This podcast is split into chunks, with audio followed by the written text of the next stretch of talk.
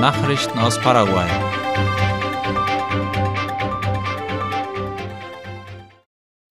Die nationale Stromgesellschaft Ande hat in diesem Jahr bereits 38 Einsätze gegen sogenannte Kryptofarmen durchgeführt. Darüber berichtet die Tageszeitung La Nación. Bei Kryptofarmen handelt es sich um Rechenzentren, in denen Computerberechnungen für digitale Währungen durchführen. Der höchste Kostenfaktor für die Rechenzentren ist der elektrische Strom. Deshalb ist es naheliegend, dass die Betreiber versuchen, die Stromkosten einzusparen. Wie leitende Mitarbeiter der Stromgesellschaft Ande erklärten, handelt es sich bei allen Einsätzen um Fälle, wo die Betreiber ihre Rechenzentren direkt ohne einen Stromzähler an das Stromnetz angeschlossen hatten. Der von der Ande berechnete illegale Stromverbrauch belief sich auf etwas mehr als 40 Millionen Guaraníes. Die meisten untersuchten Betriebe befinden sich im Departement Alto Paraná.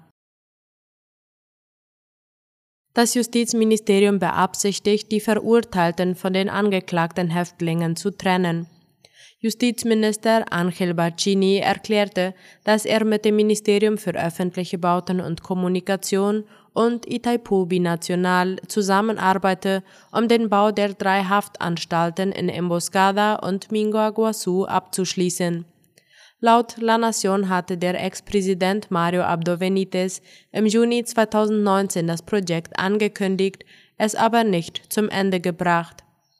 Sobald die neuen Haftanstalten fertig sind, wird das Hauptziel darin bestehen, die Insassen aufzuteilen, wie es heißt. Barcini bekräftigte auch, dass die Regierung bestrebt sei, die kriminellen Gruppen, die von den Haftanstalten aus operieren, zu zerschlagen. Leider seien die neuen Haftanstalten schlecht gebaut. Es gebe Probleme mit dem Wasser, Strom und der Kommunikation. Das ursprüngliche Projekt sollte eine Kapazität von fast 4000 Häftlingen haben. Im Jahr 2021 hätte es in Betrieb genommen werden sollen. Die Kosten beliefen sich auf fast 191 Milliarden Guaraníes. Der Justizminister versprach, die neuen Institutionen so schnell wie möglich fertigzustellen, um die Verurteilten von den Angeklagten trennen zu können. Der Außenminister empfängt den Sekretär des Ständigen Revisionsgerichts des Mercosur. Außenminister Rubén Ramírez empfing laut der Nachrichtenagentur IP Paraguay den Sekretär des Ständigen Revisionsgerichtes des Mercosur TPR Juan Manuel Rivero Godoy in Audienz, um bei dieser Gelegenheit einen Meinungsaustausch zu halten. Das Thema war die aktuellen Herausforderungen der regionalen Agenda. Das Treffen fand am Freitag am Sitz des Außenministeriums statt. Ramirez und Godoy erörterten auch die Aktivitäten und Prognosen des Sekretariats des Ständigen Revisionsgerichts. Sie besprachen die Prioritäten, die während dem ersten Halbjahr 2024 gefördert werden sollen. Das Ständige Revisionsgericht ist ein Organ des Mercosur, das die Gerichtsverfahren unterstützt, die zwischen den Vertragsstaaten entstehen, teilte das Außenministerium mit. Paraguayische Unternehmen präsentieren sich auf einer Lebensmittelmesse in Deutschland. Wie die staatliche Agentur IP Paraguay berichtet, ist Paraguay auf der Anuga 2023 vertreten.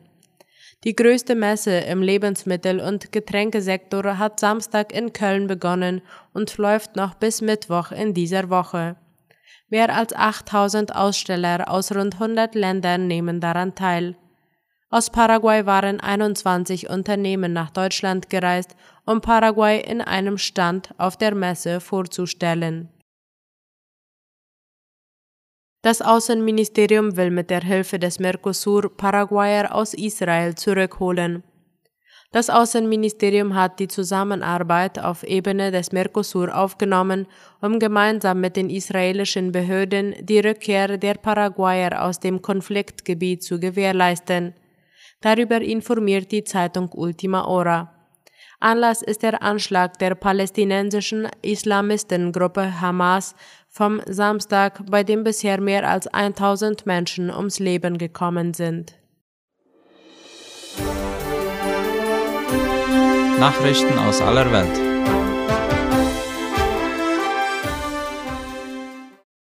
Zahl der Todesopfer nach Hamas-Angriffen steigt an.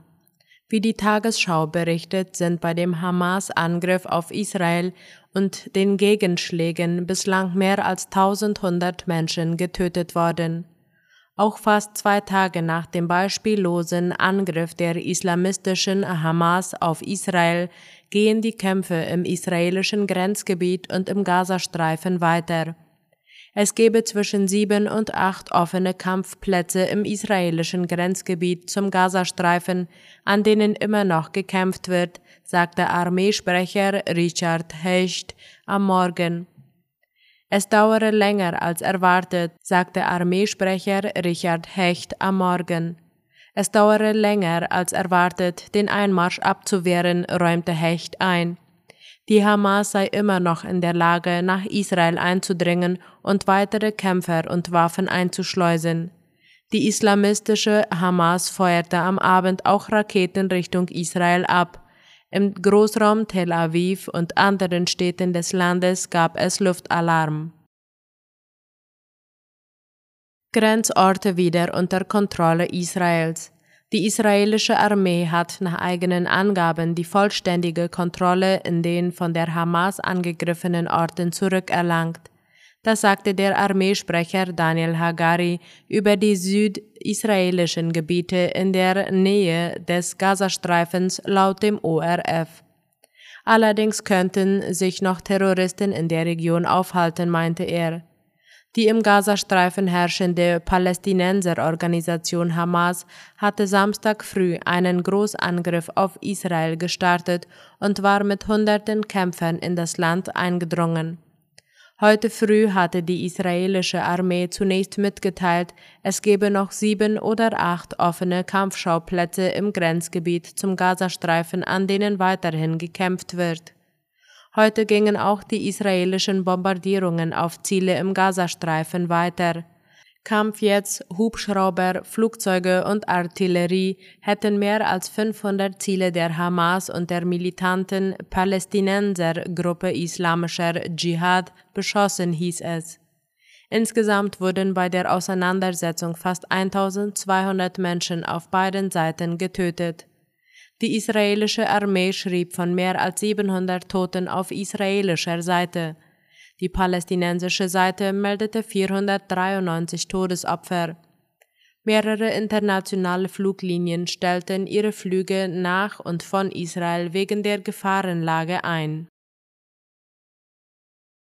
In der Ukraine werden Drohnen von 200 neuen Firmen entwickelt. Die von Russland angegriffene Ukraine hat ihre Drohnenproduktion nach Angaben von Ministerpräsident Denis Schmihal im vergangenen Jahr verhundertfacht. Allein 200 Firmen seien in die Entwicklung neuer Drohnen eingestiegen, sagte er laut dem ORF. Jetzt sei der Weg der Drohne von der Entwicklung bis zum Kauf so kurz wie möglich, so Schmihal in einer Fragestunde des Parlaments. Die ukrainische Verteidigungsindustrie hat demnach ihr Vorgehen geändert und der staatliche Rüstungskonzern wurde modernisiert. Seit der russischen Invasion in die Ukraine im Februar 2022 hat sich der Drohnenkrieg mehrfach verändert war erst die Ukraine mit ihren Drohnen des türkischen Herstellers Bayraktar im Vorteil, verursachte Russland später schwere Schäden mit den massenhaft eingesetzten iranischen Shahed-Drohnen. Über dem Gefechtsfeld lassen beide Seiten kleine Aufklärungs- und Angriffsdrohnen fliegen, sodass keine Bewegung ungemerkt bleibt. Drohnenangriffe bis zur russischen Hauptstadt Moskau in den vergangenen Monaten zeigen, dass die Ukraine Fluggeräte mit höherer Reichweite baut, auch wenn die mitgeführte Sprengstofflast noch klein ist. Argentiniens Präsidentschaftskandidaten liefern sich eine harte Debatte. Die fünf Anwärter auf die argentinische Präsidentschaft hat verschiedene Meinungen über die Arbeits- und Produktionspolitik, wie die Deutsche Welle schreibt. Der erste Redner, in dem der Arbeits- und Produktionspolitik gewidmeten Debattenblock war der peronistische Kandidat und amtierende Gouverneur der Provinz Córdoba, Juan Giaretti.